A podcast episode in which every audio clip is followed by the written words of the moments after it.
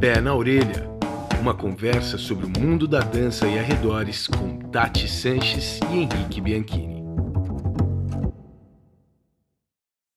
Olá, dançarinos, dançarinas, apreciadores, simpatizantes e entusiastas do mundo da dança e arredores. Eu sou Henrique Bianchini e esse é o episódio número 68 do Pé na Orelha, nosso bate-papo dançante semanal. Estou aqui na presença dela, sim, ela, que é mais futurista que a mãe de Ná. Ela, que é mais tendência que o amarelo e cinza da Pantone. Nostradama Tati Sanches.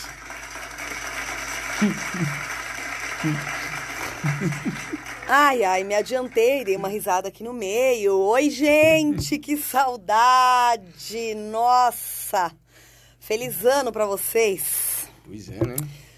Bom, o meu é sempre feliz porque eu estou aqui sempre com ele. Hum. Ele, que ainda bem que eu mudei meu apelido porque ia ser o mesmo do dele. Puta merda. Mas ele é o engenheiro dos processos, o arquiteto da criatividade, hum. o marceneiro da dança. Caramba! O marceneiro da dança, veja só pega as pecinhas, junta, faz funcionar. Eu já fui comparado a Jesus Cristo pela aparência uma vez. Já me Só pela aparência mesmo. Escuta, é, primeiro episódio do ano? É, gente. Primeiro episódio do ano, primeiro episódio da terceira temporada. Terceira temporada, isso quer dizer que esse é o terceiro ano, né? Que a gente. Não que a gente existe há três anos, mas Começamos em 2019, em abril completamos o ano de 2019. Sobrevivemos ao ano de 2020 uhum. e agora estamos entrando em já um terceiro ano em que a gente existe. Pô, nada mal, hein? Nada mal, a gente gosta, né, pessoal? Tudo bem que 2020 a gente, não é que a gente não gostou, não, mas a gente não conseguiu, né? Não. Fazer direitinho. Eu reparei que eu reparei que de outubro para frente a gente fez um episódio por mês. Hum. É, a gente precisa, precisa retomar isso aí. Esse ano a gente precisa organizar essa bagunça. A gente quer, viu, gente? A gente sempre falou isso. Eu tô com a impressão também que o povo não tá nem sentindo falta, viu, Tatiana? Não tem ninguém também vindo pedir, vindo reclamar. Eu não tô sentindo muita pressão da galera também. Então, meu, se vocês estiverem sentindo falta, dá um toque pra nós aí. Fala com a gente que a gente quer saber, pô. Se vocês estão afim de mais episódios sei lá, né? Fica meio sem feedback. Sabe o que eu acho? Que a gente está alinhado com o nosso público, Henrique. Eu acho que no, o ano foi complicado para todo mundo e chegou no final do ano, tava todo mundo correndo, tentando resolver os tais dos espetáculos virtuais das escolas e, e como terminar o ano e achar algum dinheiro para pagar as contas. Eu acho que também a gente está alinhado. O mesmo problema nosso foi o de todos. Então talvez as pessoas realmente não perceberam uh, que a gente diminuiu um tantão aí a frequência, porque tá todo mundo igual a gente, assim, estava. Espero que a gente consiga começar diferente, né, pessoal? É, essa, esse é o plano. E eu acho que esse episódio de hoje tem a ver com isso, uhum. porque a gente, nosso episódio anterior, né, ou seja, o último 2020, não sei se você que está escutando teve o prazer de escutar esse episódio, se não teve, ele está lá disponível, que é o episódio fechamento de 2020, em que a gente fez aí um levantadão, levantamos aí as nossas percepções das nossas, dos nossos aprendizados, das transformações pelas quais esse mundão da dança passou a partir da nossa perspectiva, é claro, que é bastante limitada e subjetiva. Uhum. Mas é isso, né? A gente tentou re refazer aí os caminhos que nós trilhamos durante esse ano complexo de 2020 para coletar as informações valiosas aí que foram que nos foram apresentadas, os aprendizados, as descobertas, as transformações, as evoluções e alguns regressos também, algumas alguns passos para trás.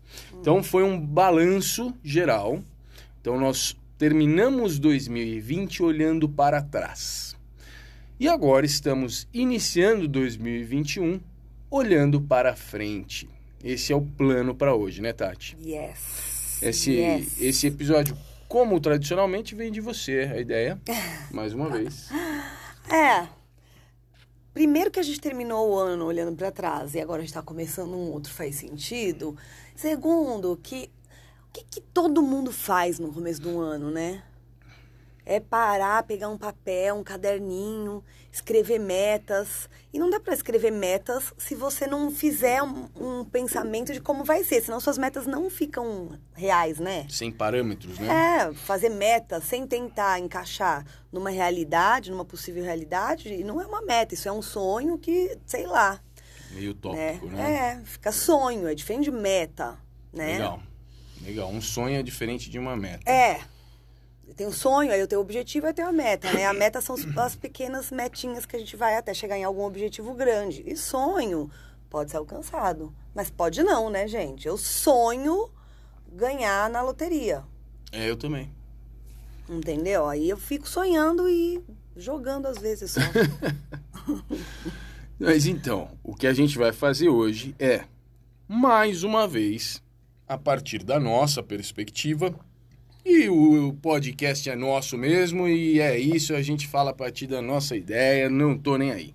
Uhum. A partir da nossa perspectiva, nós estamos tentando olhar para frente em relação a esse ano de 2021, percebendo de onde estamos vindo, apoiados sim em tendências que coletamos de diferentes visões, né, diferentes pontos de vista, de diferentes interesses, né? Quando você olha para frente, também depende o que é que você está procurando, né? De que área a gente está falando, de, que, de que é, pensamentos, que formas de, de pensar o futuro a gente está falando. Então a gente coletou informações de várias várias áreas diferentes e tentamos cruzar essas informações com ideias que nós temos sobre a dança, com a nossa percepção, com a bagagem toda da Tati, da parte administrativa, da parte empreendedora, da parte criativa. E da minha parte curiosa é, e, e, eu diria uh, o que engenheiro e, e carpinteiro a gente tentou gerar algumas ideias sobre o que a gente imagina aí que vai rolar nesse ano e quais os impactos que isso pode ter, que essas coisas podem ter no mundo da dança. Legal, hein? Sensacional. Eu gostei muito dessa ideia. É, eu também. Vocês sabem, a gente conversa muito, não é que a gente pega um assunto, chega aqui, qualquer coisa, né, gente? Então, as nossas conversas no sofá de casa já rolaram. Tanto é que era para ter gravado ontem. É, só que a gente ficou conversando e ficou tarde. e é o seguinte, a gente devia ter conversa... gravado a conversa. É, a conversa já foi o podcast. Mas tudo bem, a gente vai tentar reproduzir aqui o que foi dito ontem. Para isso que estamos aqui, pessoal, nos estúdios Pé na Orelha. Muito bem, então é isso. Estou preparado para adentrar o ano de 2021 junto à minha Madame Min. Você gostou do Nostradama? Gente, demais. E eu ia, eu tava escrito, eu ia falar pai de Ná. Aí, ó, tá vendo? Ia ficar Nostra Dama com o pai de Ná. Incrível. Eu acho que a gente tem que mudar o nome lá no. Sensacional. Muito bem, então let's go!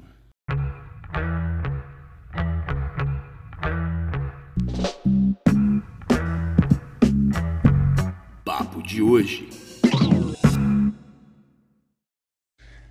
A primeira tendência para o ano de 2021 não é uma tendência exclusiva do mundo da dança, mas mundo. é estando o mundo da dança dentro do mundo, as tendências que são para o mundo afetam o mundo da dança inserido dentro dele. Nossa, gente. Gostou? Vou anotar.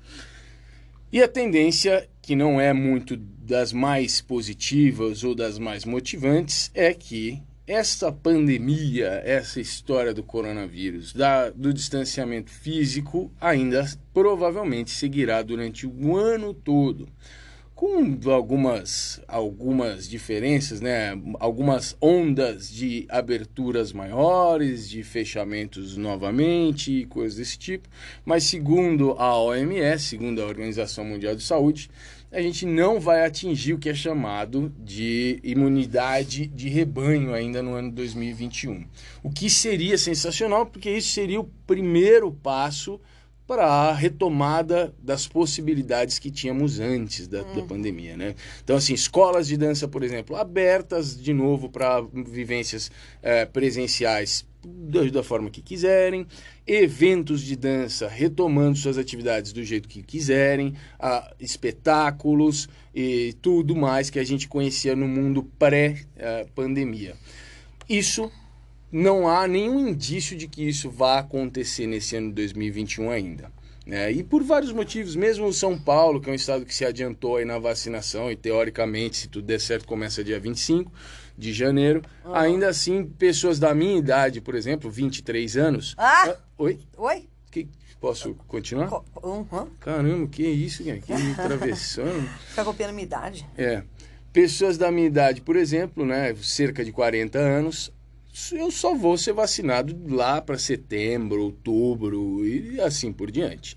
Então, o que, que, que isso impacta na nossa vida como dançarino de hip hop? O que, que isso tem a ver com a minha vida? Bom, a minha vida depende é, dessas, dessas resoluções. A minha vida é atravessada diretamente por tudo isso, assim como a sua aí que está nos ouvindo. A sua escola de dança, né? você proprietária, proprietário, a escola de dança que você frequenta, você estudante de dança, a companhia de dança que você dirige ou na qual você dança, aquele espetáculo que está engatilhado para ser lançado, mas que foi travado por conta da pandemia, tudo isso provavelmente seguirá respeitando as mesmas, os mesmos parâmetros que a gente teve durante o ano de 2020. Evento que ia te contratar para dar aula, evento para o qual você ia viajar para fazer aula, ver as pessoas.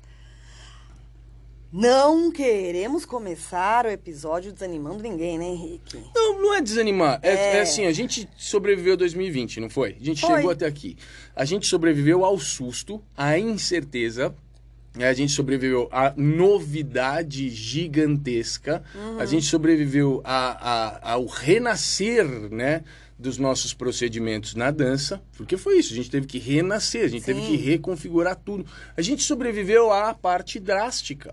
Sim. Então, no fim das contas, apesar de não ser uma notícia boa, uma notícia boa seria tá tudo resolvido, pode reabrir, let's go. Não é uma notícia ruim também. Olha. Ai, gente, estão furando a parede. Oh, Tudo bem, tá baixinho.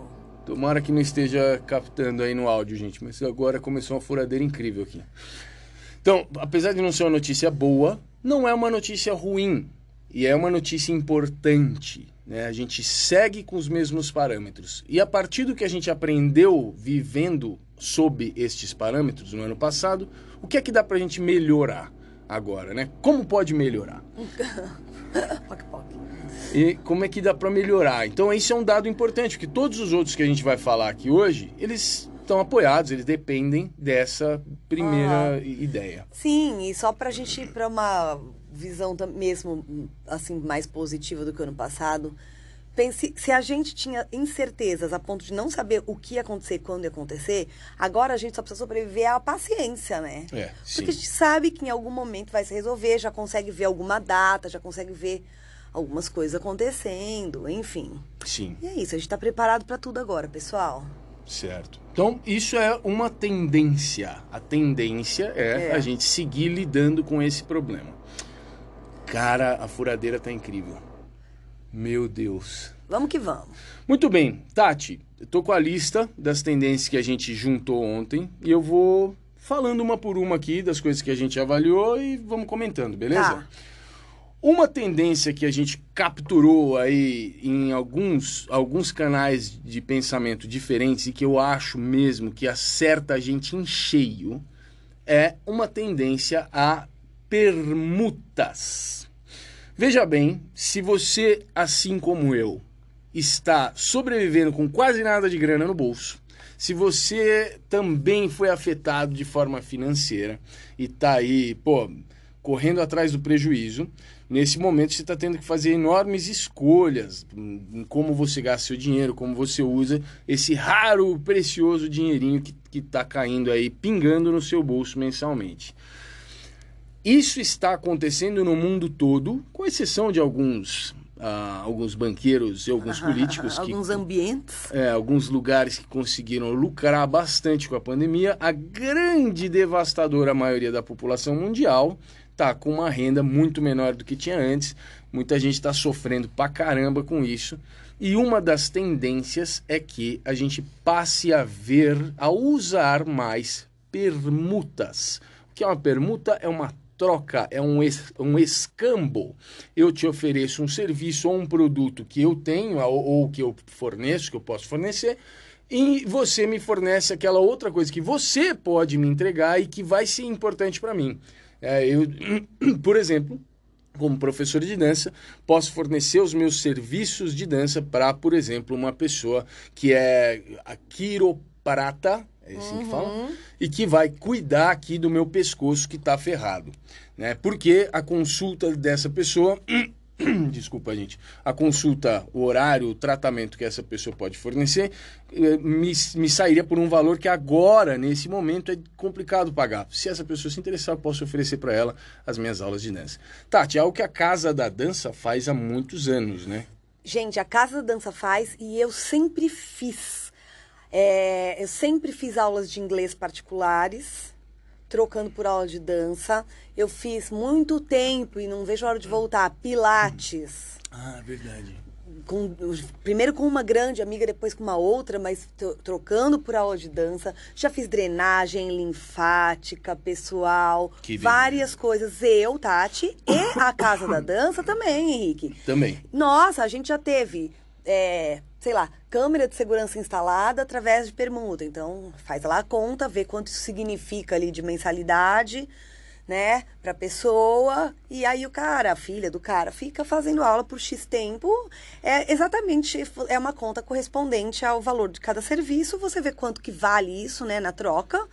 E é isso, gente. É, é, essa tendência vem vindo de longe, né? Sim. Ela vem vindo de longe. Mas é que a hora que a coisa aperta mais, você faz ela acontecer né, mais de forma potencializada. Eu acho incrível. Yeah. E tem uma coisa que é uma dica que eu demorei para aprender, Henrique, que a gente só aproveita essa tendência que eu acho ela sensacional. É, se a gente faz um bom network, sabia? Hum. Porque se você não sabe o que, que a outra pessoa faz da vida, como é que você fala, vamos fazer uma permuta? Eu nunca soube. Quando eu dava aula na Runner, lá na minha época do fitness, eu lembro que meus colegas, gente, isso é em 1993, 94, 95. meus nasci. colegas falavam assim: ai, gente, Tati, meu, você não sabe, tive uma dor de dente essa noite, mas você não sabe. O Paulão me atendeu. Eu falo que Paulão, gente. O Paulão é aluno. Você ah, mas sabe? o Paulão é dentista? Você não sabe? É dentista. Então, assim, provavelmente Paulão atendeu com todo carinho no meio da noite o cara, Uhum. porque ele era o professor dele de ginástica, o cara tinha maior carinho, então atendeu. Sim. E provavelmente pode ter rolado alguma permuta, alguma coisa. Então, é, se você não. E eu, e eu nunca sabia quem era o advogado, quem era o dentista, quem era nada, gente. Sim. Então, ainda que não seja a permuta 100%, a pessoa às vezes te facilita, te dá um tratamento diferenciado, né? Mas não acontece se não tiver, se você não souber Sim. o trabalho do outro, né? É, Nossa, é eu já viajei aqui, já pensei assim, a gente precisa escutar mais o outro, perguntar mais sobre o outro, né? Deixar de falar sobre a gente, pensar só sobre a gente. É, sim. e sim. com isso já vem uma evolução pessoal. Olha que coisa mais linda. Sim, mas é, é uma tendência, você falou que vem de longo, de, de- já de- há muito tempo, é verdade, né? Eu uma vez ouvi, não cheguei a conhecer, mas ouvi uma história toda de uma, uma sociedade ah, alternativa que se formou em Florianópolis que só tinha como moeda de troca o tempo. Cara, é muito legal. É, e, e isso eu tô falando contemporâneo, não tô falando de um década de 70 durante a era hippie. Não, eu tô falando agora, atual, uma, uma conhecida nossa aí que tá vivendo lá. Enfim, escambo. Essa é uma tendência importante e isso nos atinge diretamente, sabe por quê? Porque você, por exemplo, que ministra aulas de dança, você tem um produto, um serviço que depende de pouquíssima matéria-prima. Matéria-prima é o arroz e feijão que você põe para dentro, para a máquina estar funcionando e, e- e bem azeitada, né? É a sua, sua, suas capacidades cognitivas e emocionais também já bem tratadas para você conseguir atuar bem. Ou seja, você não precisa de madeira para fazer o negócio, você não precisa da, da, do, de um equipamento específico para fazer não sei o que lá. Não, é você, é você. E se você tiver em mãos algum equipamento para ministrar aulas online, mesmo durante pandemia, durante quarentena, você pode fornecer esse serviço em troca de coisas que você precisa. Isso nos atinge diretamente. É muito importante lembrar que a gente tem esse mecanismo em mãos para momentos de, de necessidade aí, tá? Segunda tendência, terceira, terceira, primeira foi pandemia, segunda permutas, terceira tendência. As vivências online na dança, não só na dança, mas vamos falar na dança, as vivências online se tornaram um hábito né, a, a, videoconferência passou a habitar as nossas casas, os nossos dias. Hum. E isso tem consequências gigantescas, né? Por exemplo, isso abre espaço para que a gente amplie os serviços que nós prestamos e os produtos que nós entregamos via online. Uhum. Os serviços virtuais agora podem ser tratados de uma forma muito mais criativa, muito mais ampla, muito mais versátil. A gente pode entregar, oferecer muito mais coisas. Esse mercado agora existe oficialmente. Não é que não existia antes, né, Tati? Você, por exemplo, sempre olhou para esse mercado, você sempre teve planos, chegou até a desenvolver serviços nesse sentido. Mas era algo tão estranho para a maior parte das pessoas, era tão distante que era meio que um tiro no escuro até então, né? uhum. né? E agora, não. Agora, por muito tempo, inclusive, vai ser a nossa principal opção. E isso tem enormes consequências para nós da dança. E eu trago uma das principais consequências, que é a ideia de que, até então, existia um pensamento de que aprender dança online não era possível. Que era algo que não funcionava, não tinha possibilidade disso acontecer. E olha só como isso. Eu tenho uma, um chute para uma coisa que talvez aconteça nesse ano. A aula presencial de sempre, aquela que sempre existiu, desde que antes de você conseguir imaginar, a aula presencial de dança partia do pressuposto de que você aprendia a dançar nesses processos. Né? Dentro dessa aula, aula de dança, você aprende a dançar. Está sendo ensinado dançar. Se eu for para a aula de dança, eu vou aprender a dançar. Era esse o pressuposto, que não necessariamente correspondia à realidade. Uhum. Muitas e muitas das aulas simplesmente ofereciam vivências. Como eu não vou me estender nesse assunto, mas o que quer dizer isso? A gente eventualmente aprende a dançar nessas aulas, mas não porque estava sendo ensinado a dançar, mas porque a gente aprende. Independente do que a pessoa que está lá na frente estiver fazendo, se ela estiver preocupada com o nosso aprendizado ou não, a gente acaba aprendendo. Então, o pressuposto é que a aula de dança presencialmente sempre funcionava. E muita gente ganhava é, crédito, partia já desde o início com esse crédito de que você ensina a dançar. E vivia com essa, com essa ideia de que você está ensinando a dançar. Porque a aula de dança ensina a dançar. Já as aulas online partiram do pressuposto de que não se aprende a dançar nessas aulas. No máximo você vai lá passar um tempo, né? Fazer um fit dance, uma zumba, um, sei lá, essas, essas coisas. Você Suar, vai... fazer exercício. É, fazer é. exercícios. Se divertir. Isso, é um entretenimento. Mas aprender a dançar, não. Então, esse é o pressuposto inicial. Essa é a ideia de onde parte a aula de dança online. E aí, se eventualmente a gente conseguir ultrapassar a aprendizagem elementar dos estudantes, se a gente realmente entrega processos que fazem diferença no estudo deles, a gente vai para cima da pirâmide. A gente sobe alguns degraus nesse, nessa história. Então eu acho mesmo que agora esse momento é um momento da gente realmente entregar serviços muito bons para que a gente consiga se sobressair e demonstrar que, pô, nosso serviço é diferenciado, né? Faz sentido? Nossa, total, total. Se pensar, o público em geral, não nós que fazemos, que damos aula, que estamos nesse meio nosso tal. As pessoas, quando vão procurar aula de dança, elas já estão acostumadas com uma média. sabia? Uhum. Aquela que eu sempre discuto no mercado. Ah, as pessoas sempre acham que danças urbanas não vai ter uma pessoa super preparada. Aquela pena toda, aquilo que a gente já fala, né? Uhum. Então, acho que o público já está acostumado com algo que não é especialmente de muita qualidade. Tem muita gente jovem, dando aula, ainda despreparado. O público percebe que você só tá lá porque você dança bem, mas não porque você sabe dar aula. Então, meio que a, a tal da história da valorização do mercado, que a gente precisa mexer nesse mercado. Beleza. Agora, já se o público já olhava para dança, eu acho que não como algo super qualquer aula de dança vai ser vai ter qualidade. Imagina imaginar que essas pessoas que já não são 100% preparadas vão no online tentar fazer. Sim. Piorou, Sim. né? Então A realmente expectativa é, é baixa. é, eu acho que a expectativa é baixa. E é muito mais difícil trabalhar com as pessoas à distância. Então, de fato, quem conseguir vai se sobressair muito. Assim, o seu marketing está feito muito rápido. Sim. Muito rápido, porque os resultados vão ser assim, é, muito além de qualquer expectativa, de fato, Henrique. É. Então, acho que separa bem aí quem é preparado de quem não é, quem se dedica de quem não é, sabe? Sim. Quem arregaça a manga, como diz a Cissa, pra dar aula, não tem preguiça, de quem tem preguiça enrola. É isso. É quem enrola no super legal. conteúdo também, quem É. enrola nos processos. né? Exato, nossa, acho que aí a gente passa uma peneira boa. Como diz o Andrezão, quem cozinha o galo. é isso, na, na minha cabeça tá assim.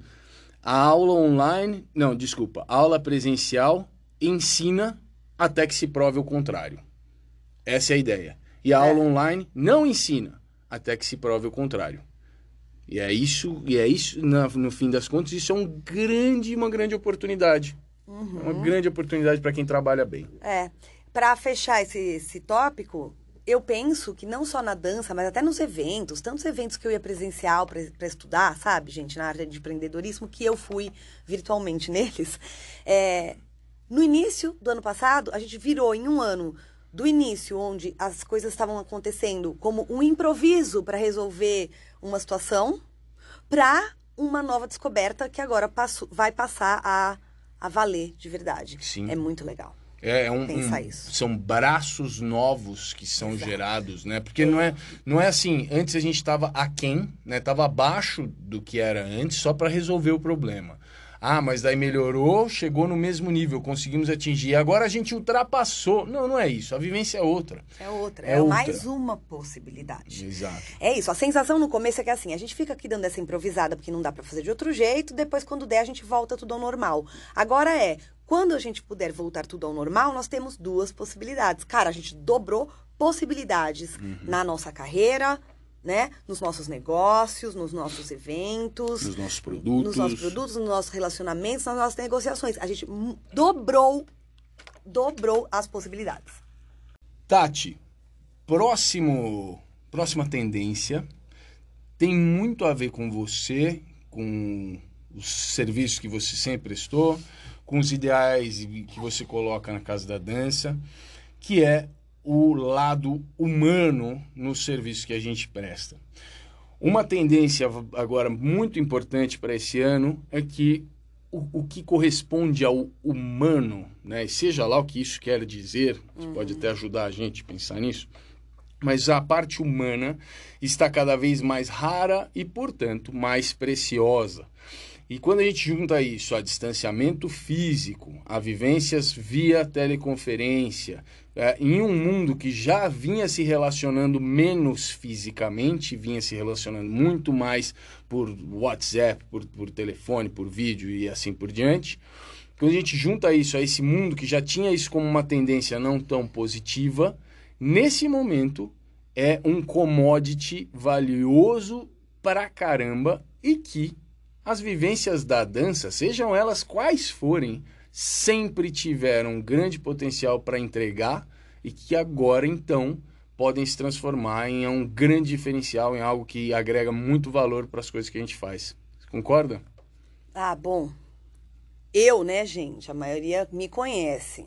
Como que eu não vou concordar com isso? Na verdade, a minha, realmente, como você começou a falar, a, a, minha forma de ver não só o serviço da Casa da Dança, mas qualquer tipo de relacionamento, como eu me relaciono com o meu público, com as pessoas, enfim, todas, todas com as quais eu convivo, posso conviver ou encontrar uma vez ou, ou duas na minha vida só, é sempre de valorizar o relacionamento humano e de sempre criar uh, uma aproximação. Para mim, a aproximação humana sempre foi um assunto até emocionante. Então, agora a gente teve uma constatação meio que na marra de algo que algumas pessoas já falavam, de algo que eu sempre pensei, do quanto o humano tem que ser a base de qualquer outra construção. Então, uma construção de uma carreira, de uma ideia, de um, de um negócio, enfim. E de fato, acho que na marra as pessoas tiveram que perceber, todas as pessoas tiveram que perceber que existe algo de muito valioso no humano, nas, na, no relacionamento entre humanos, entre pessoas, né? E que era só uma parte do, do, do de pessoas que via isso, né? Devia ter. Eu acho que a gente é até chamado por algum nome, nós que olhamos o humano com mais valor. Os humanistas. É, e não isso, devem falar, né? Aqui no prédio não falam no grupo do WhatsApp. Ai, lá vem a. Paz e amor. A paz e amor, tal. Porque eu sempre tento falar assim, gente, vamos pensar no todo, vamos pensar na, nas pessoas. Então, assim, é, a pessoa que pensava no humano era paz e amor, tal, tal. Agora que tá todo mundo, assim, sem condições de ter, de fato, essas relações, todo mundo entendeu que isso é essencial. Beleza, e se isso é essencial, aonde a gente pode achar isso? Apesar de ser em qualquer lugar, né? Em algumas, em algumas, alguns tipos de empresa, por exemplo, os caras precisam fazer isso acontecer, porque isso não tem lá. Uhum. Né? Então, existem muitas empresas, é, é uma tendência no mercado geral aí do trabalho, que as empresas tentem é, facilitar e potencializar e mudar cabeças, modos onde senta, na, como, tudo, muda tudo no operacional para criar o relacionamento humano que até então nem existia, né? Porque ali o que valia era o trabalho. Chega, faz seu ofício, vai embora. Se, já se entendeu que não funciona. Então, muitos trabalhos estão revendo a forma de fazer. Né? Estavam quando estavam no presencial. Sim. Revendo formas de fazer, formas de liderar. Se, hoje não se lidera de um outro jeito completamente diferente do passado. Tudo isso pensando o quê? No humano. Sim. Então, estão tendo que mudar tudo. Agora, o que nós fazemos, com o que nós trabalhamos, não precisa mudar tudo, já está lá. Sim. Só algumas pessoas olham, percebem e mostram e usam isso como. Potencializam isso. É, potencializam e usam isso como um dos, dos aspectos que são entregues quando você entrega a dança, outras pessoas nunca nem perceberam. Sim. Quem percebeu está na frente. É isso. Né? E nesse momento se faz mais necessário ainda. É, é, necessário é uma palavra forte, enfim, mas é valioso, é muito valioso que esteja agregado ao cada aos passos de dança que você fornece, ou aos espetáculos que você promove em vivências online, ou as palestras que você dá, os bate-papos que você participa, ou as, até mesmo, meu, as batalhas online que você promove. Se você conseguir agregar elementos que tratem dessa parte humana e tudo que está relacionado a isso, né? A necessidade de interação interpessoal, o diálogo, a, afetividade, todas essas conexões que a gente só consegue estabelecer entre nós e que agora estão dificultadas pelo distanciamento, se você conseguir agregar coisas desse tipo nos processos, nos produtos, nos serviços que você promove, você mais uma vez estará à frente dos demais por ser essa, sim, uma tendência para esse ano. Exato. Gente, só o Henrique falou lá no começo, para ficar claro para todo mundo, a gente está falando a partir do nosso ponto de vista, mas estas tendências que a gente está listando aqui são tendências que estão em matérias, em estudos de tendências mundiais e de tendências para o mundo, né, Henrique? Sim, para sim. na vida, no trabalho e tal. Não é que a gente inventou a tendência, a gente, a gente só, no nosso modo de ver, tá entendendo como essas tendências, né, Afetam eh, transbordam para o nosso mundo de dança. Exato. Próxima. Tati, eu Hum. gostaria que você falasse um pouco sobre essa. Tô servindo um café, viu, gente? Se fizer um barulhinho. Você- é, parece xixi, gente, não, é mas café, não é. É café, tá? Aham, fale. Eu vou só dar o, o título aqui. Deu o título. Quinta tendência: saturação de coaches, gurus, especialistas e afins. Bom, já falamos disso no episódio. Recentemente eu fiz uma live que chamava Grama do vizinho não é mais verde que a sua, mas falava desse assunto. E existe de fato uma saturação no mercado, porque todo mundo dentro de casa, todo mundo entendeu que o único jeito de se relacionar e ganhar dinheiro ou ser visto pelo mercado era através de mídias sociais, especialmente o Instagram. Sim. Especialmente o Instagram, as outras também. E todo mundo começou a achar um, tentar achar um jeito de aparecer e de vender alguma coisa. Ou de pelo menos se manter presente na vida do outro. Então, nessa de se manter presente na vida do outro, as pessoas começaram a ver o um começou a ver o outro gerar conteúdo, falar de alguma coisa. Então, uns por um planejamento, outros por ego, outros porque acham que a sua vida foi resolvida porque viram algum outro guru falar e ele te prometeu coisas, outro que não sabia mais o que fazer, então para ocupar o tempo. O que importa é que de repente todo mundo tava, todo mundo, gente, modo de dizer, vocês me entendem. Muita gente do nosso meio, dos outros também deve ter, né? Que a gente, Oh, a gente tá relacionado mais com o nosso meio, obviamente. É, muita gente passou a usar o Instagram não mais como algo de lifestyle ou de postar alguma coisa da tua carreira, meio que só um portfóliozinho onde eu fui, com que eu trabalhei, olha a foto, olha a minha aula, olha a minha dança, mas também passaram a querer falar, gerar conteúdo, dar dica e fazer. E é, de fato, uma saturação, porque é muita coisa. Na, na minha live eu falo, é, é muita gente tentando vender a mesma coisa para as outras pessoas que também estão vendendo isso. Então, assim, você fica tentando gerar alguma coisa para o outro que está gerando a mesma coisa, e, você- e como está todo mundo no- ne- nesse, nesse mesmo círculo, é uma saturação. Porque eu entendo mesmo como saturação, porque é muita gente que não deu tempo de definir público, de, de, de criar aí uma estratégia. Dá para usar? Dá para ser uma pessoa que especialista gerando alguma coisa na internet? Dá, mas isso requer tempo, isso requer planejamento, isso requer, né? Definição de público. Mas não, todo mundo fala assim, ah, eu posso ser coach, eu posso ser guru, eu posso abrir live e falar da vida, eu posso... E aí você se perde um pouco aí. Quem é que está fazendo isso para dividir com a sociedade? Quem está fazendo isso com segundas intenções? Quem está fazendo isso porque está copiando o vizinho, que tem muito... Né? Quem está fazendo isso porque foi influenciado, mas não teve espírito crítico? Sim. E é uma pena, por, pelas pessoas que não se planejaram, né? Porque provavelmente não vai funcionar 100%. É uma pena por quem vai acabar comprando, de repente, um produto que não, tá, não tem 100% de qualidade, escutando alguma coisa que não devia ser dita daquela boca, porque não tem fundamento. Enfim. Sim. Mas é uma tendência que, se isso se organizar, eu acredito que nessa loucura todo mundo saiu fazendo. Quem tiver planejamento vai ter público, né? E quem tiver conhecimento vai ter, vai conseguir seguir, vai ter longevidade, porque precisa ter conhecimento para seguir. Vai ficar. Então, de novo, acho que é uma tendência a saturação e depois a peneirona. E aí vai ficar quem é de verdade, quem tem conteúdo, quem tem conhecimento suficiente para entregar para o outro e contribuir de verdade.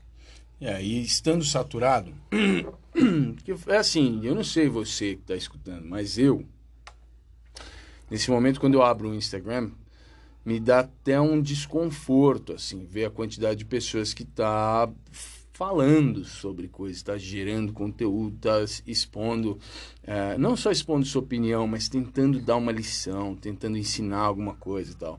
No, no fundo, existe algo muito interessante, super legal, né? Uma ideia de compartilhamento, uma ideia de troca e tal, maravilhoso. Mas a intenção, na maior parte das vezes, tem a ver com o marketing e tal.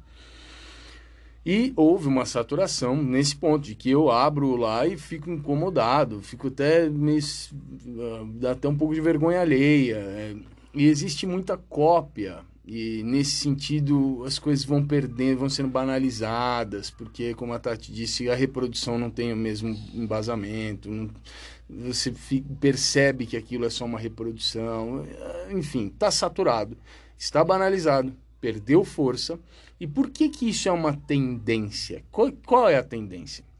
A tendência é, como a Tati disse, piorar a banalização e a saturação e perder o crédito. esse posicionamento, essa estratégia tende a perder o crédito e só vai sobreviver quem efetivamente estiver fazendo isso com fundamento, com bagagem, com vivência, com estrutura, com enfim, quem tiver muito tempo já lidando com essa história. Se você, desculpa, te cortei. Coisas Não. que eu faço constantemente aqui. Se você olhar a trajetória da, da, do termo, né, das pessoas, dos tais dos coaches, meio que isso já está acontecendo. Não, Não no nosso meio, gente. No, no nosso meio, tudo isso chegou depois. A gente foi invadido por tudo isso bem depois do que outras áreas, tá? Mas é isso. Poderia ser uma atuação interessante, feita por pessoas extremamente preparadas, qualificadas e cuidadosas. De repente, isso virou, por algum descuido, alguma ganância, algo que foi vendido, né? E muita gente comprou cursos, preparações para virar isso e, e, promessas de uma vida ganha sendo coach. Isso foi banalizado. Hoje isso tem uma polêmica enorme, isso é quase zoado, uhum. né? A, essa atuação coach é meio zoada hoje por uma boa parte aí da população. E agora, vão, quem, vai, quem que vai ficando? Os qualificados provavelmente vão ter que mudar o termo, porque esse termo, infelizmente, tá, virou uma piada. É, é.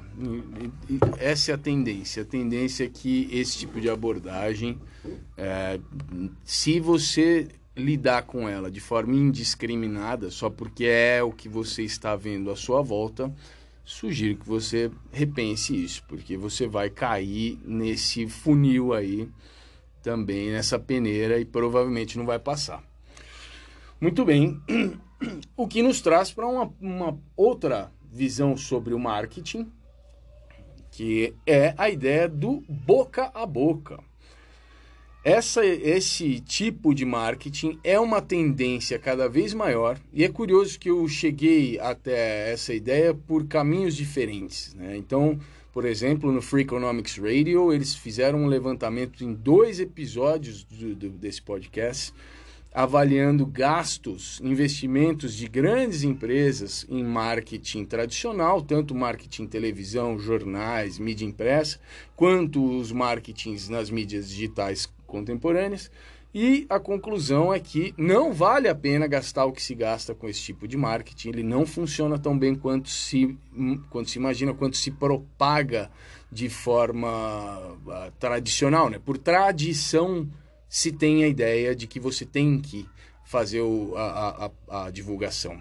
É, isso é necessário, não tem opção, você tem que fazer mas pouca gente parou para avaliar se é efetivamente o que você deve fazer e se deve ser feito de qualquer jeito, é assim mesmo. E muitos estudos mostram que não.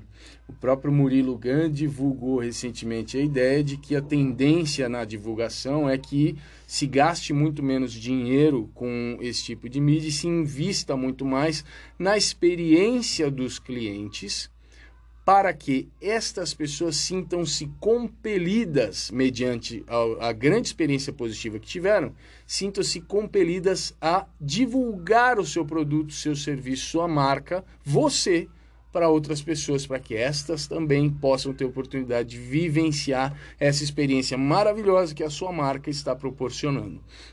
Então, o marketing orgânico no sentido tradicional, orgânico de gente fazendo, uma pessoa mandando para outra, o boca a boca é a tendência. É um processo retroalimentado, a própria pessoa gera a divulgação, a, a próxima pessoa que comprou a ideia entra, passa por toda essa jornada até se gostar demais da experiência e trazer mais uma. Então é retroalimentado Gasta-se muito pouco com isso de forma direta, você não tem que fazer um investimento para botar um, um ad lá no Facebook.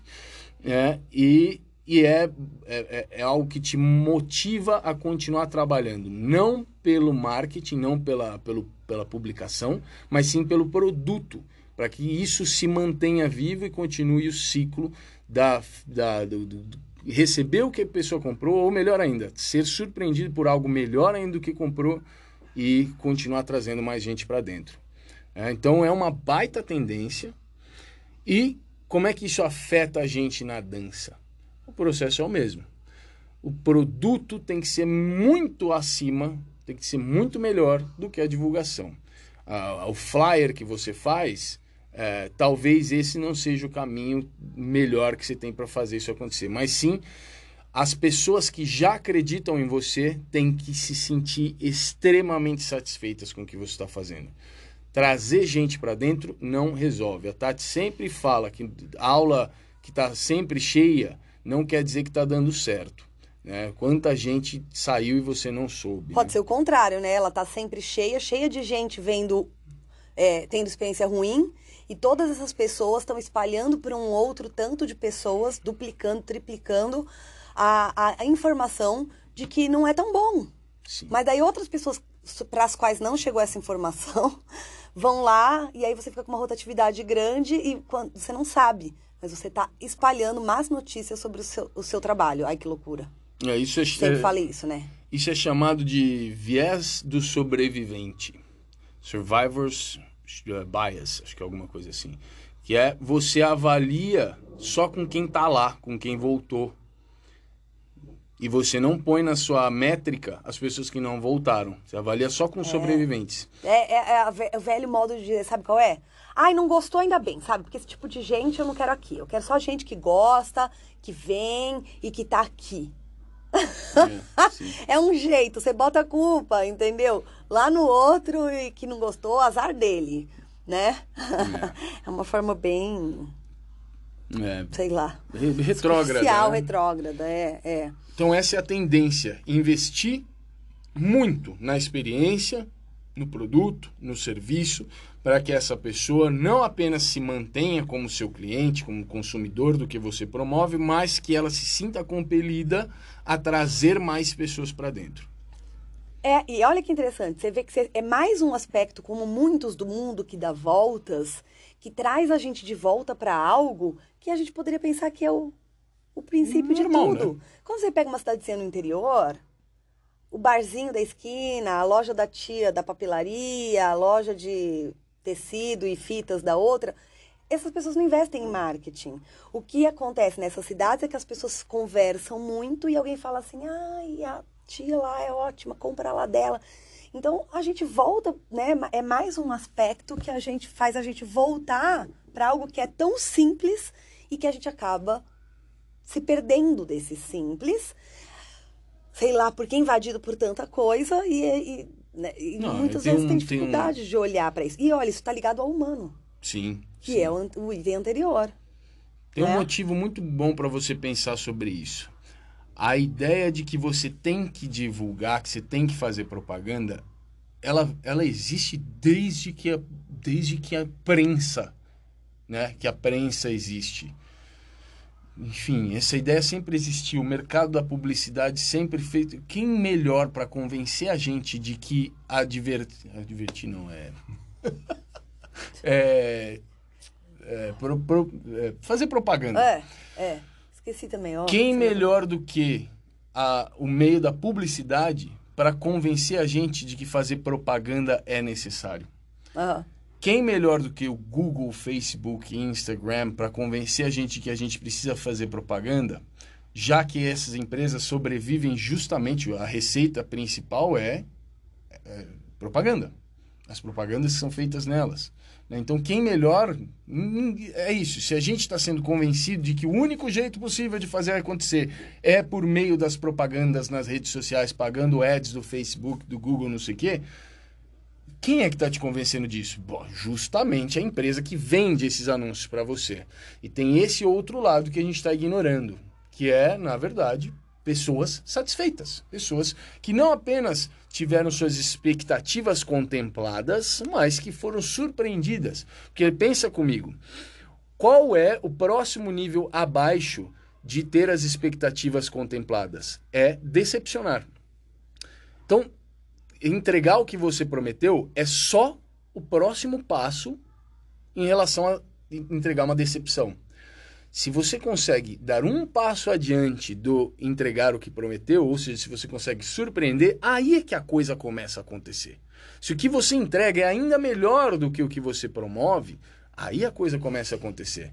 É, então, o que, que é divulgar? Divulgar é, é, é, na verdade, prometer coisas.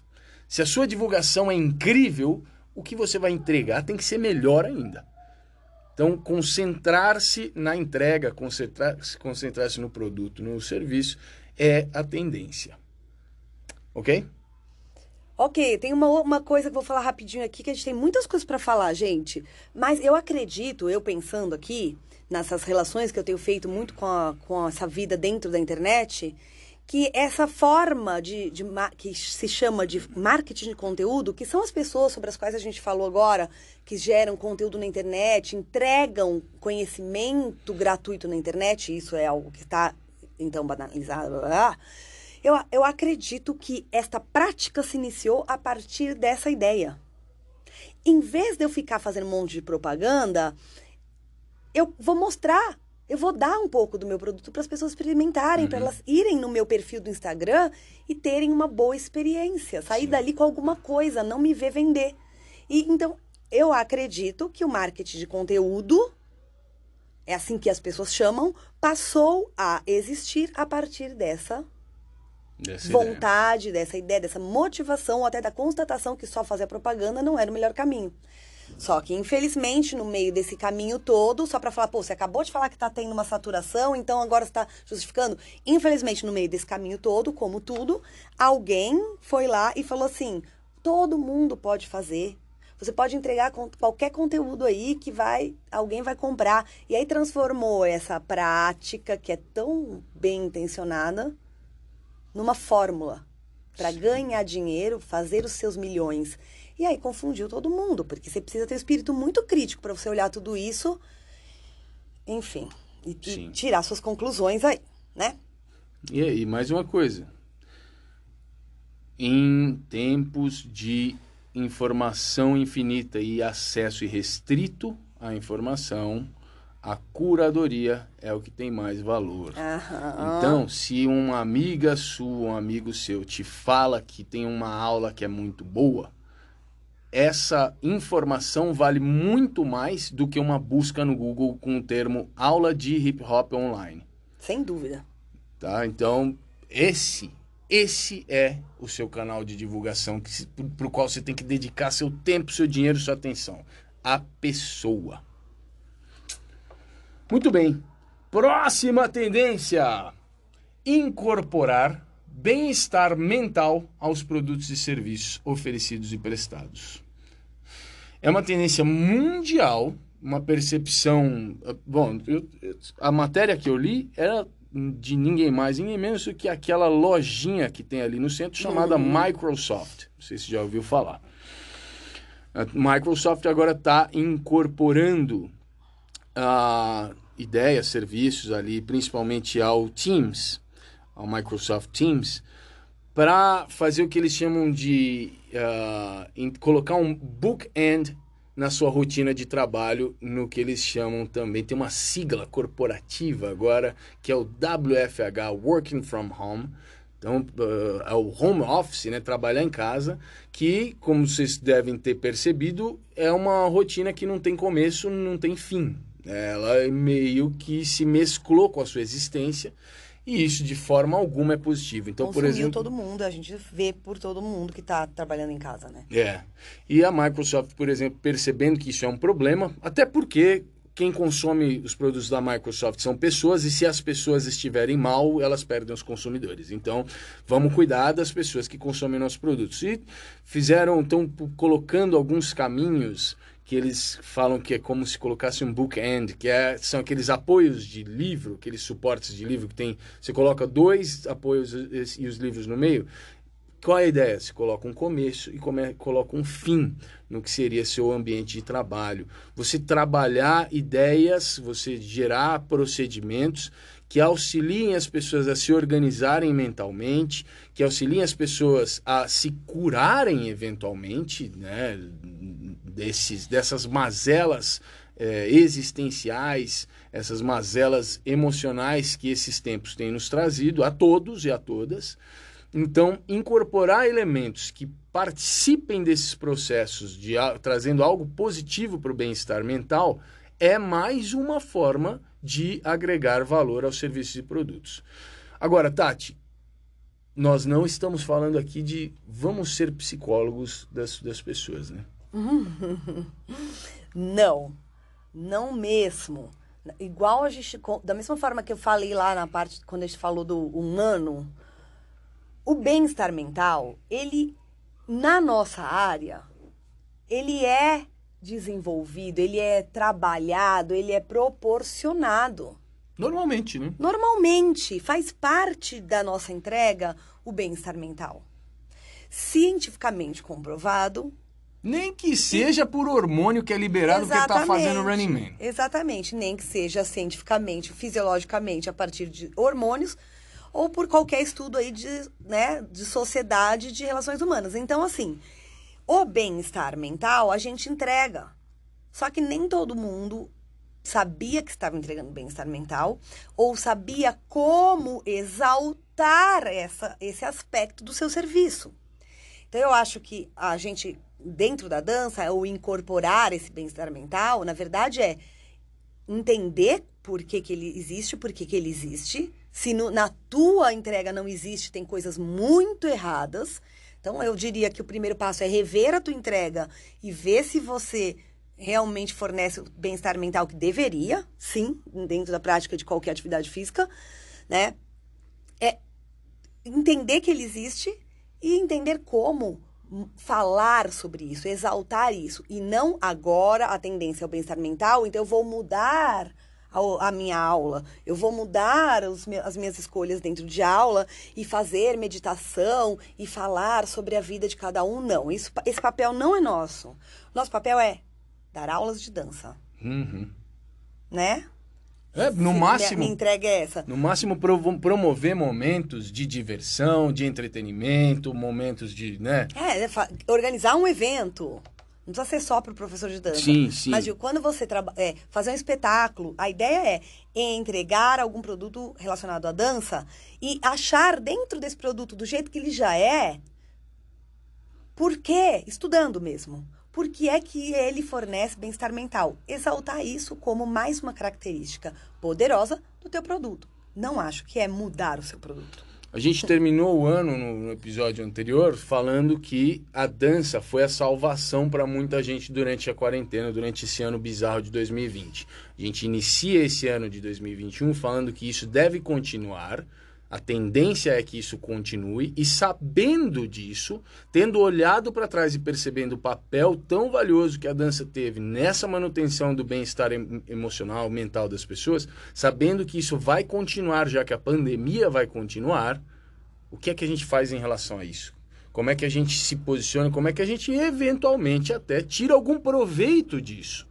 Né? No, não no sentido negativo, mas, pô, sabendo que eu consigo promover isso e que naturalmente isso acontece, como é que eu posso me ajudar como promotor dessas atividades e fazer isso de, de uma forma ainda mais potencializada para os clientes, para os estudantes, para quem está vivenciando, seja lá qual for o meu produto. Uhum. Muito bem. Tati, uma grande tendência é que as pessoas agora, muita, muita, muita gente, tem um cantinho da dança em suas próprias casas. Existe um espaço que, mesmo que seja uma adaptação que acontece três vezes na semana, né, um sofá que se arrasta, não sei o que lá, esse procedimento já virou rotina, afastar o sofá. Mas tem gente que, inclusive, separou um cômodo, um canto, um lugar da casa e comprou equipamento. Você falou no último episódio, você falou sobre um mercado que cresceu, né? Que foi o mercado do, do aluguel do, do, do linóleo, a compra da barra, não sei o que, para colocar em casa e não sei o que. Agora esse espaço existe ou adaptado com alguma regularidade ou fixo. Uhum. E isso, a tendência é que esse espaço não deixe de existir, pelo menos durante esse ano todo ainda, e que esse espaço tenha a vontade ali de ser ocupado pelas atividades às quais ele se destina. Então, tem uma brecha, um espaço a ser preenchido por um monte de atividades, por atividade física, por musculação, por funcional, por não sei o que lá, uhum. e por dança. Meu, isso é muito sensacional. Realmente, muitas pessoas investiram em um linóleo, uma barra, mudaram uma vez de lugar. Muita gente colocou espelho numa parte da casa. Que seja um cantinho, é para uma pessoa só, né? Sim. É, pessoas, não da dança, mas compraram equipamento, não só uma faixinha, compraram barra, anilha. E eu acredito que isso não vá. É, da, forma, da mesma forma que outras coisas se transformaram de um improviso para um lifestyle, um modo de vida já, né? Eu acho que já está começando a ser normal as pessoas olharem a sala das outras e ver a mesinha do lado, o abajur, a TV, a barra e a anilha. Ou o sofá em cima do linóleo e não mais de um tapete, né? Uma barra na parede da casa da pessoa. É, uma parede de espelho, Isso. não mais por decoração. Esse, assim, normal. E o fato disso ser normalizado e o fato disso se espalhar, sabe o que significa? Que vai passar a ser mais normal e vai passar a ser muito mais parte da vida das pessoas a atividade física e a dança. Sim. Né? É normal você ter cozinha em casa. Por quê? Faz parte da sua sobrevivência comer. Não tem como você falar, ah, minha casa vai ter cozinha, porque eu decidi. Não, tem cozinha. Simplesmente tem. Né? Agora imagina, se toda casa, do mesmo jeito tem cozinha, tem banheiro, tem quarto, tem o sofá, que é o seu descanso, tem a TV, toda casa tem TV. Tem o canto de se mexer. Se todas as casas tiverem isso, gente, a gente vai dar assim um salto, Henrique, em qualidade Sim. de vida.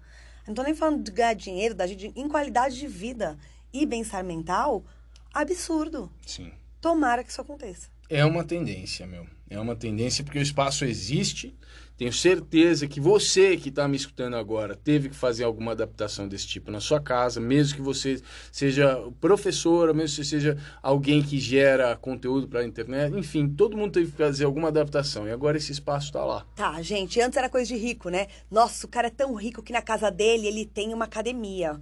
Nossa, aquela é tão rica que ela fez uma sala de dança. Agora a gente entendeu que não precisa ter a, a academia, a sala de dança. A gente entendeu que se o sofá virar dessa parede para aquela e a parede do sofá tiver um espelho, pronto.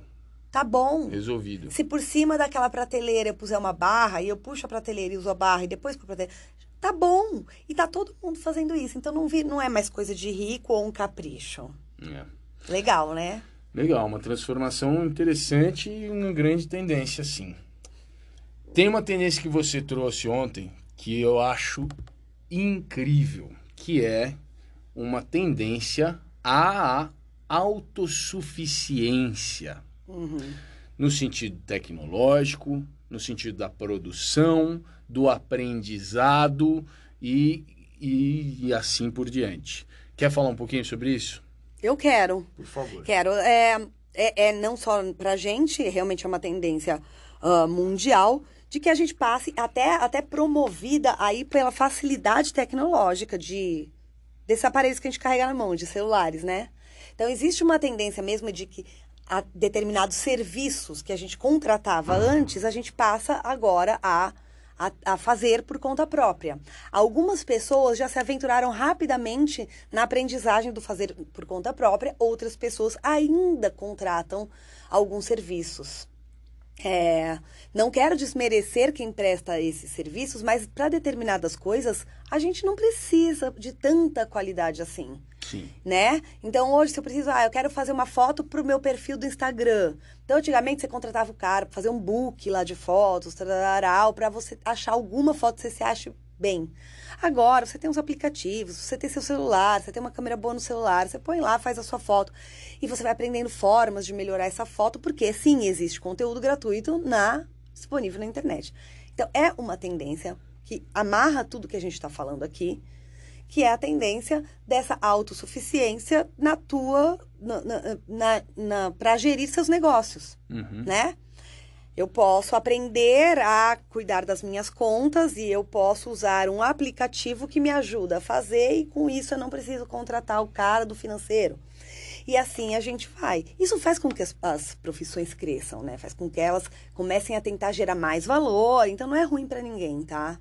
Não parece que já vai desmerecer o, o, o trabalho do outro. Não mas faz com que todo mundo então gere mais valor para suas profissões, de fato. Não, Agora, outro... se eu preciso fazer meu flyer, o aplicativo existe. Eu preciso de mais do que baixar o aplicativo? Preciso. Eu preciso dedicar algum tempo a algum aprendizado para que eu faça com alguma qualidade, que nunca vai ser do, do, especialista que eu pagaria, mas eu também não só preciso ter o aplicativo. E é uma tendência também, que a gente sempre falou aqui, dedicar tempo para outros saberes que não o específico da nossa profissão. Sim. Sim. É isso aí. A, a autossuficiência é uma tendência gigantesca. E assim como o aprendizado contínuo, né? o aprendizado eterno. Uhum. Né? Isso não acaba. Então, acho que é um, algo a se pensar aí para nós.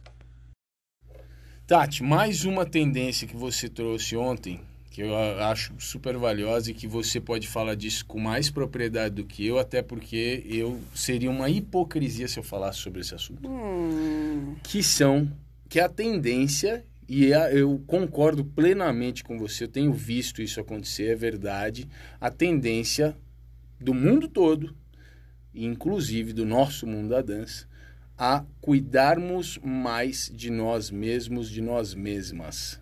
Fala pra gente sobre isso. É, eu, eu observando bem o nosso meio especificamente, né? Dos professores, professoras de dança, das pessoas que geram os conteúdos em dança, das pessoas que fazem as coisas acontecerem, mas principalmente de quem dá aula e coreografa. Eu vejo uma tendência, eu vejo mudando alguns hábitos no sentido de cuidar do corpo, de fazer uma outra atividade física para preparar melhor sua musculatura, para conseguir fazer a sua dança. Antes você só fazia a sua dança e ponto final. Então eu vejo pessoas da, do jazz correndo, eu vejo pessoas, sei lá, do hip hop fazendo pilates. Então isso é uma uma forma de olhar o teu corpo como uma ferramenta e de começar a olhar a longevidade, que para mim essa é uma outra tendência que eu vou colocar junto aqui, Uhum. né? As pessoas estão começando a se preocupar um pouco mais, não só com o que elas estão produzindo e conseguindo agora, as pessoas da dança eu estou falando, mas com a sua longevidade. Como eu vou continuar trabalhando com dança para o resto da minha vida? O que eu vou fazer quando eu tiver 60 anos? Não está longe de 60 anos, gente. Chega. Então, eu acho que isto vem acontecendo. Eu tenho visto as pessoas entendendo a necessidade de cuidar de seus corpos justamente para ter longevidade, que é a outra tendência, olhar a longevidade da profissão. Você, você fala que a gente está partindo para uma etapa em que a gente vai ter mais gente com uma idade maior. É, eu, meio, né? é, eu comecei a observar, por ter, por conhecer tantas pessoas, pelo meu network ser tão amplo na dança, eu comecei a perceber que a gente está chegando perto de ter uma boa parte. Se a gente olhar pessoas que representam as danças urbanas, vai, pessoas conhecidas das danças urbanas. Poxa, Uma boa parte já não- imeditamente falando, Uhum. uma boa parte das pessoas que ditam as referências ou que estão mais em, mais em evidência nessas danças está perto ou já passou dos 30 anos. Isso é inédito Sim, nas danças urbanas, sim. né? Era, é mais normal ter pessoas mais velhas no balé.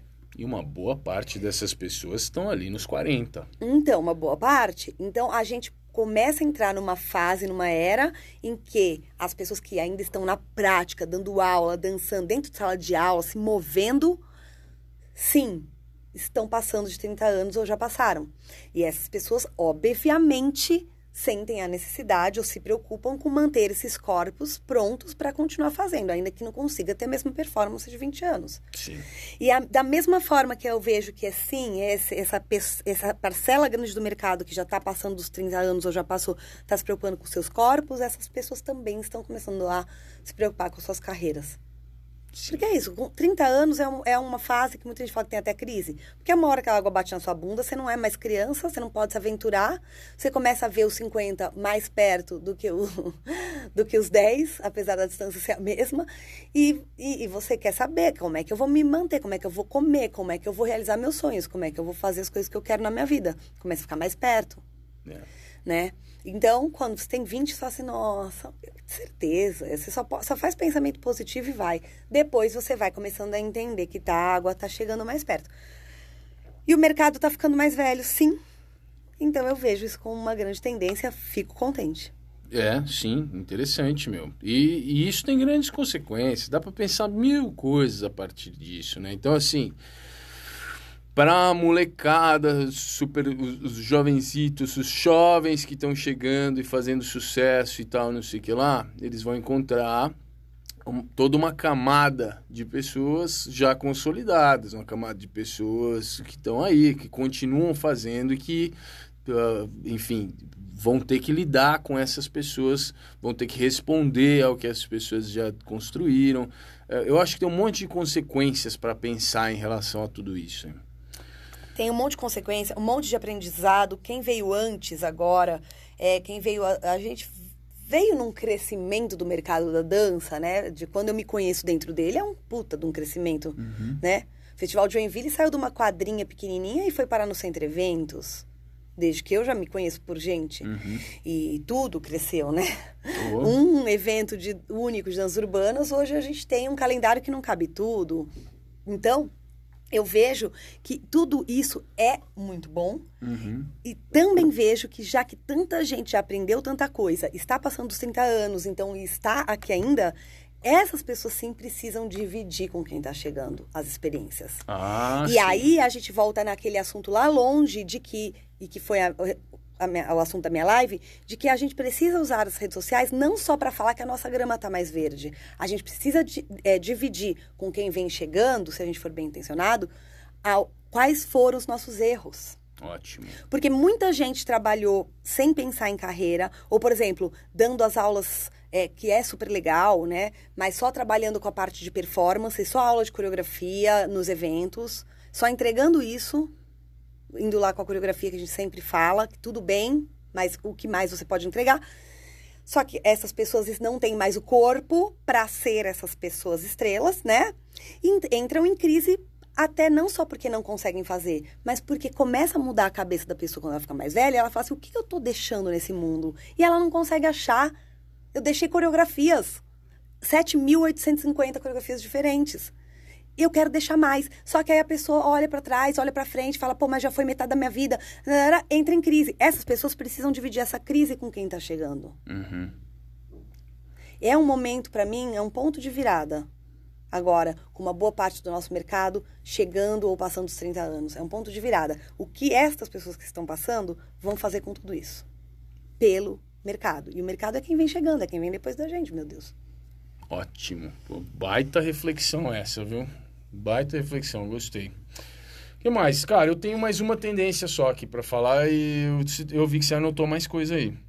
Não, a gente já foi falando aqui. É? É. Eu tenho uma. Eu vou falar essa tendência aqui. É uma tendência distante, mas que eu quero jogar aí na mão, porque quem sabe produtores de eventos, pessoas que estão criando trabalhos coreográficos e espetáculos, não sei o que, quem sabe isso aí dá uma motivada. Uma grande tendência para este ano e para os próximos é a acessibilidade, o desenvolvimento da tecnologia para realidade virtual. Veja só. Sim, aqueles óculos super esquisito você põe para ver o mundo de outra forma. Para andar na montanha russa, no negocinho do shopping. Exato, esse aí.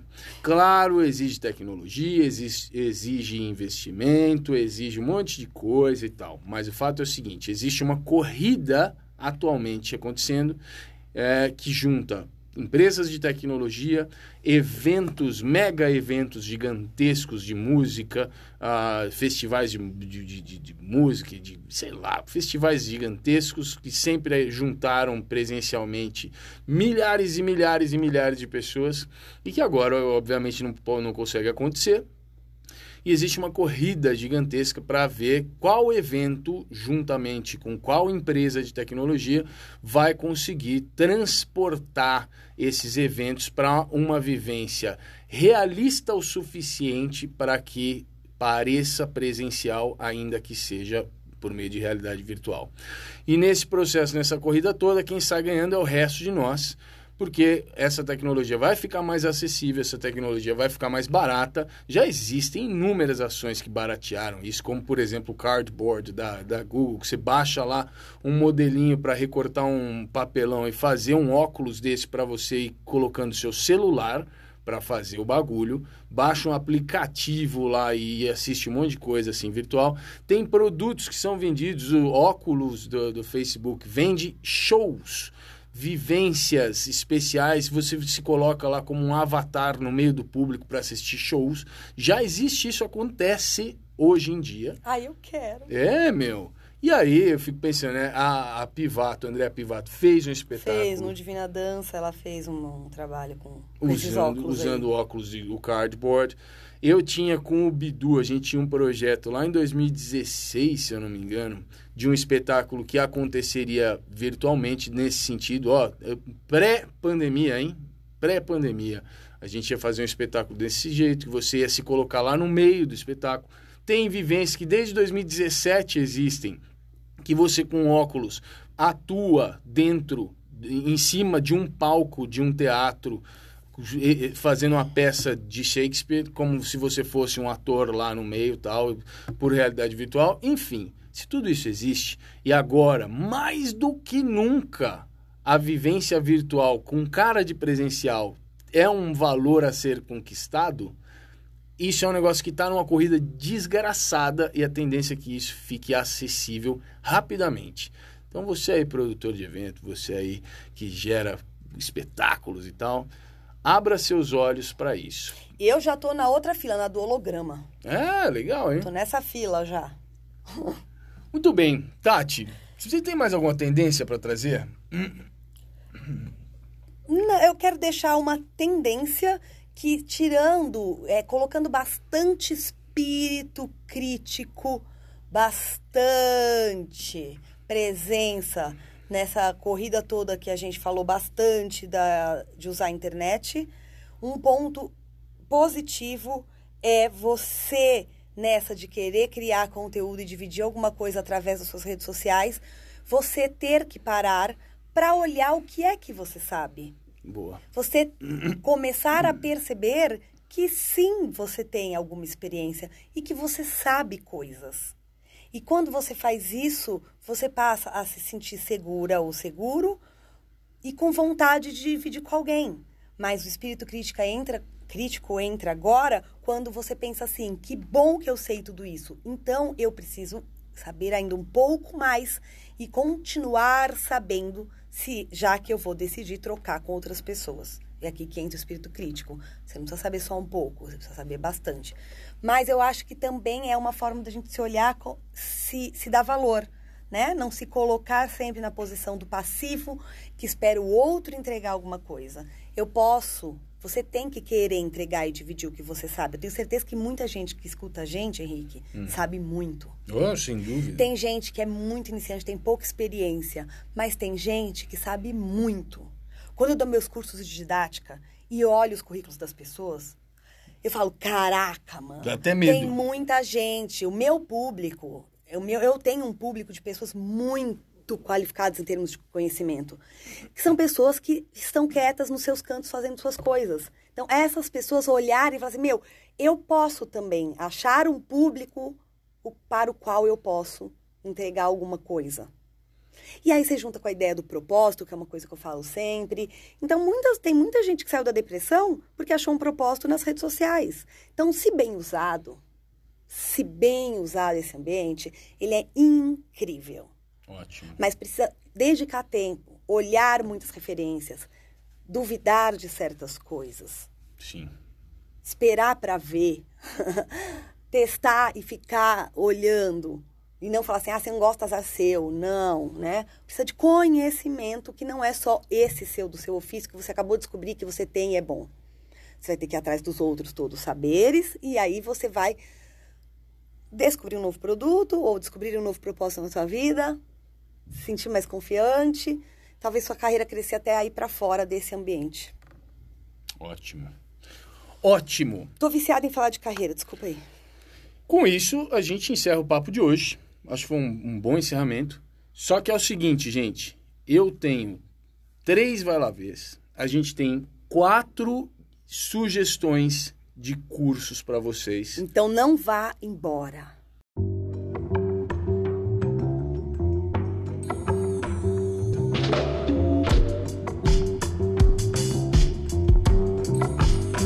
Merchan. Pessoal, curso de gestão de escolas de dança comigo. Versão virtual. Não importa onde você esteja, você não vai precisar comprar passagem, reservar hotel para vir a São Paulo como era antes. Não vai ter que pagar a alimentação cara dessa cidade. Não, eu reformulei o curso durante toda a pandemia. Olha aí, não ser imediatista, não vendi o curso. Ótimo. Eu passei a pandemia inteira reformulando o curso. Agora eu estou pronta para fazer a versão virtual eu já lancei, tá tudo no meu perfil do Instagram e o Henrique vai deixar aqui na descrição também. É só você ir atrás de mim que você vai descobrir tudo, tá bom? Curso de gestão de escolas de dança. Exatamente. Um grupo fechado, um grupo reduzido. Não repito duas escolas da mesma cidade, a não ser que elas falem, nós não temos problema em aprender juntas, que já aconteceu. Se não, não, porque a gente vai trocar, você vai, você vai querer falar suas dúvidas e você vai, talvez não vai se sentir confortável de falar suas dúvidas, mostrar suas fraquezas se tiver seu concorrente do teu lado. Então eu tenho esse cuidado todo. É, esse eu diria que é um grande diferencial do meu curso. Além da minha experiência com a Casa da Dança, que faz com que o conhecimento também tenha um outro valor. Sucesso. Curso número 2. Curso não, mentoria de carreira em grupo, Tati. Como eu terminei falando agora há pouco, eu estou viciada em falar de carreira. Eu tenho sido muito abordada por todos os colegas profissionais e não colegas, pessoas que me conhecem pelo meu trabalho, sobre carreira. Essa ideia da longevidade está aparecendo para mim justamente porque eu sou abordada e procurada sobre isso. E eu gosto muito desse assunto. Eu não paro de estudar, eu não paro de ler, não paro de ver gente falar. então, me sinto extremamente direcionada para fazer um trabalho de mentoria de carreira que eu já faço individualmente, mas está todo mundo duro. Trabalhar individualmente é super legal, mas pode ser caro agora. Então, eu, eu de novo, podia ter feito antes, mas eu formatei como fazer isso em grupo para depois eu te atender individualmente poucas horas e te ajudar já lá na frente, quando você já souber um monte de coisinhas que você precisa saber, precisa me ouvir falar. Vou fazer um grupo fechado, eu vou acompanhar esse grupo por seis meses para começar o ano e engatar tudo para o resto do ano e para daí por diante. Sucesso. Vou lançar ainda, isso é um spoiler, não tem nada em lugar nenhum, você não vai achar, só fica aí se você se interessar. Manda uma mensagem também, né? Se se ah, sim, digo, fica mensagem. presente, fica presente. Me fala, Tati, eu quero, me põe aí. Sim. Se inscreve na minha listinha que eu tenho lá de e-mails de pessoas interessadas nas minhas coisas no meu Instagram, que eu vou te mandar as coisas, tá bom? Curso de férias, janeiro na CDD, lá na Casa da Dança. Como é que é? Começa semana que vem, são duas semanas separadas. Então Começa tem... dia 18. Ah, bom, semana que vem não adianta, não sei quando a pessoa está escutando, né, Exato. né, gente? Começa Você pode estar tá escutando ano que vem. 18, né? 18, 18 de, janeiro. de janeiro de 2021. São duas semanas seguidas. Exatamente, duas semanas seguidas. Só que cada semana tem uma programação diferente. Então, você Puts. pode perder a primeira semana, mas a outra semana é outra programação. Você não precisa estar em tudo, entendeu? Então tá a tempo. A gente tem uma programação presencial com um número reduzido de oito pessoas em sala para cuidar da segurança de todo mundo. E também vai ser legal, vai proporcionar uma experiência diferente para quem está acostumado com mais gente em sala. E a gente tem outros cursos que são exclusivamente virtuais tá? Eu dividi, não tem híbrido, porque a gente quer garantir uma boa qualidade na comunicação, no ensino, na aprendizagem, nas trocas. Tem hip hop, jazz funk, house dance, jazz dance, uh, dança contemporânea, video dance, uh, que mais que eu estou esquecendo aqui? Eu acho que é isso, só que várias opções. Aí tem para iniciante, tem para quem já dança, tem para criança, tem para teen, tem para adulto, tem presencial, tem virtual. Meu, é uma cacetada de aula de tudo que é tipo. E posso falar, tá barato. Tá barato, meu, com vários professores legais, inclusive tem um que é lindo, um cara sensacional que chama Henrique bem aqui. Você gosta de barba? Vocês vão adorar. Sensacional. Então, pô, tem coisa aí, meu. Posso falar uma? Pode. Eu lancei no finalzinho de 2020, lá no dia 24, eu lancei uma, um curso online em videoaulas. Não é um curso em tempo real, como todos aqueles que eu promovi durante todo o ano de 2020. É um curso que está lá para você comprar, acessar, fazer as aulas quantas vezes você quiser durante um ano fica disponível para você. Um ano de acesso. São 10 aulas, somando mais ou menos 6 horas de vivência sobre freestyle hip hop. Só que voltadas para, atenção, pessoas iniciantes. São aulas, são aulas para iniciantes, pessoas que querem entender melhor a estrutura elementar dessa dança, pessoas que querem iniciar os seus estudos, querem dançar alguma coisa, querem fazer alguma atividade física com música, com movimento e de quebra aprender um pouco sobre essa linguagem. Tá? São 10 aulas diferentes. O curso chama-se Hip Hop Dance. Muito prazer. Ah, sensacional. tá lá no Simpla Play. Se você quiser, é, pode mandar uma mensagem para mim, tenha na descrição aqui o link ou ainda tá na minha bio do Instagram. Fica lá disponível, pois se você comprar, você tem acesso por um ano. Gente, dá para dar de presente. Se você conhece aquela, aquele tio, aquele vizinho, namorada, namorado, marido, marido, a pessoa que não é da área da dança, e, mas que gosta, falar para você, pô, você dança, também queria tanto, nossa, não, mas eu adoraria, eu gosto de dançar nas festas. Você pega, não sabe que presente dá? Pra que você vai dar uma brusinha? Pra quem você vai no shopping, entrar na aglomeração do shopping, compra o curso do Henrique, gente, dá de presente. Tem presente mais legal É, e legal. criativo pra É. dar? É legal. E é voltado. Gente, entrega bem-estar mental, gente. Também. E, obviamente, é voltado para os processos de autonomia, né? É aula minha, não é uma aula de coreografia, são 10 aulas. Tem uma das aulas, é uma sequência coreográfica. Tem que ter, Com ué. muita dificuldade eu consegui gravar uma coreografia, esqueci várias vezes, não tá fácil. Mas é, são processos voltados para autonomia. Então, enfim, tá lá, só chegar. Vai lá ver? Vamos.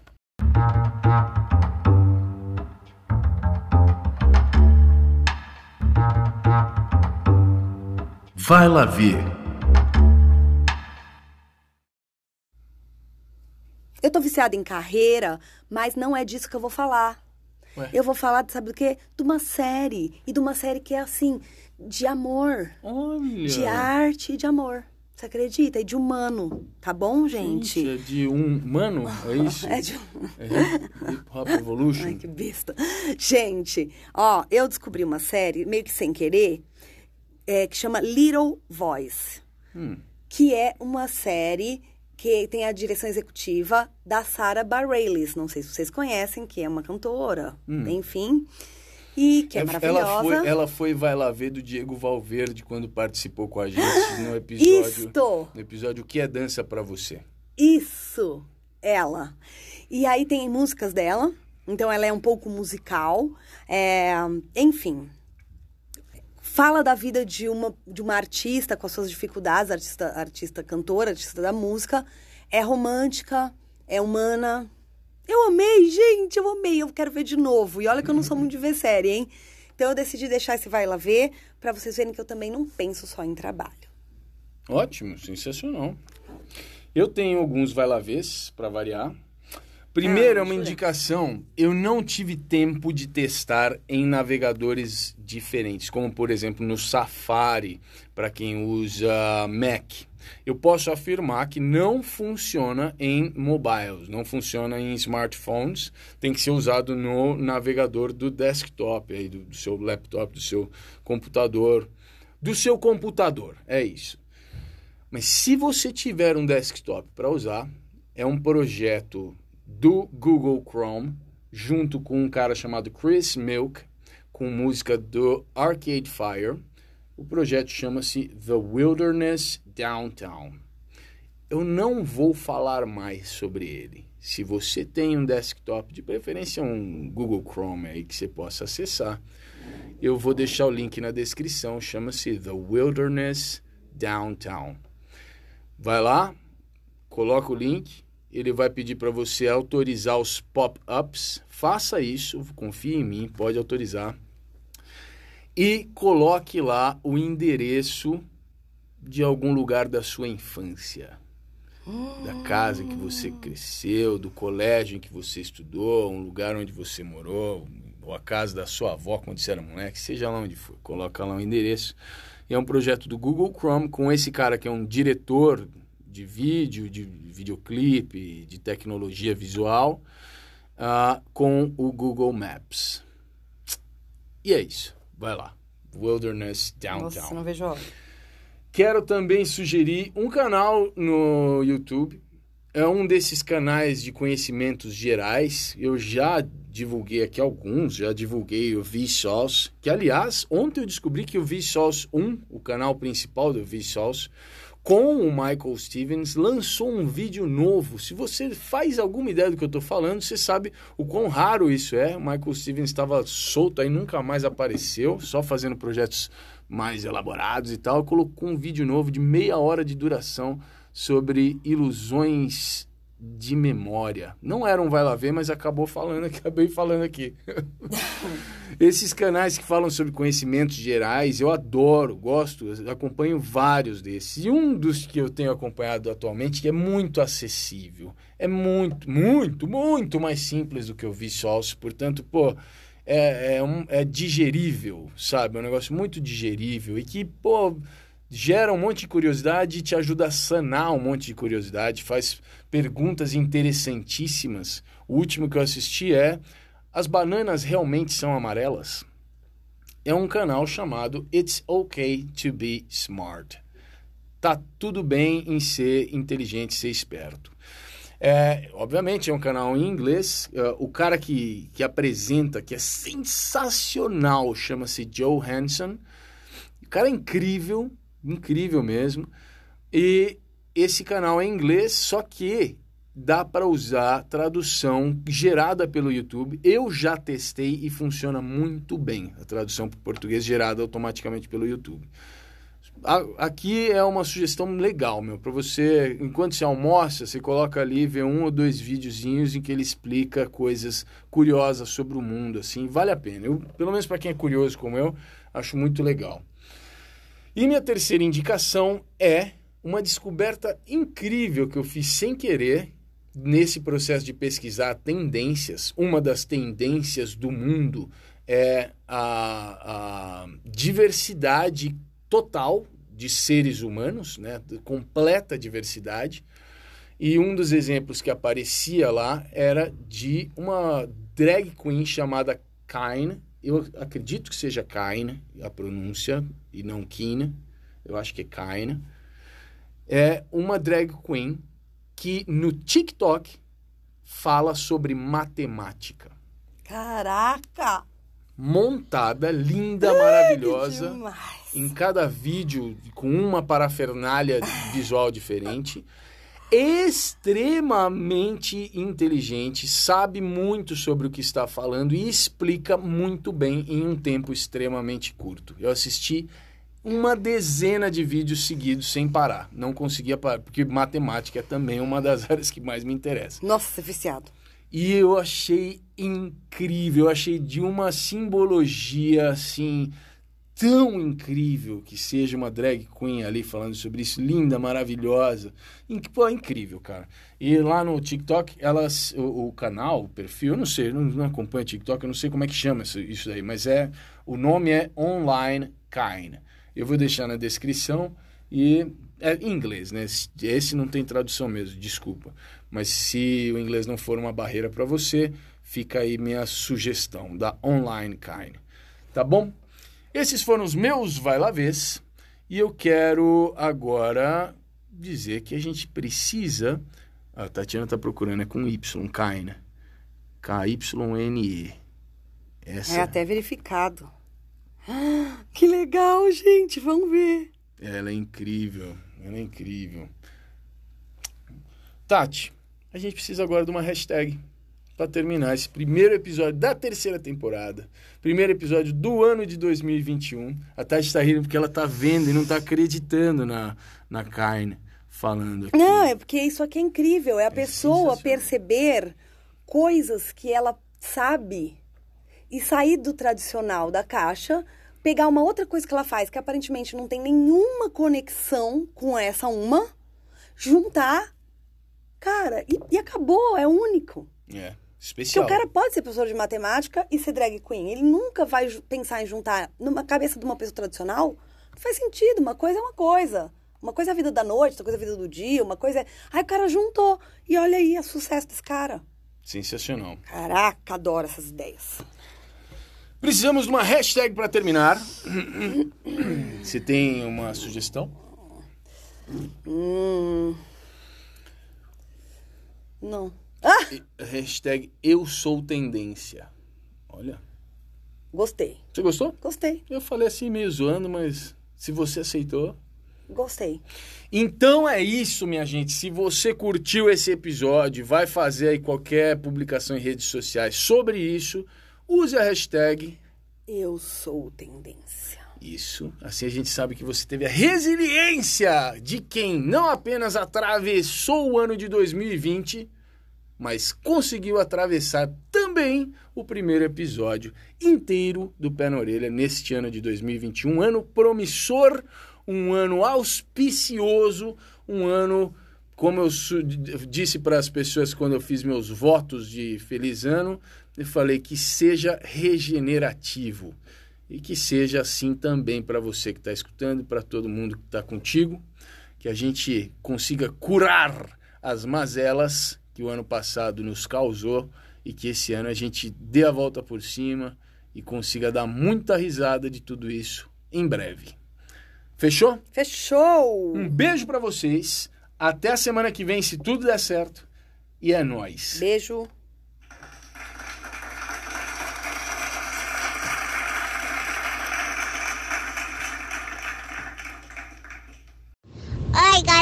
dança.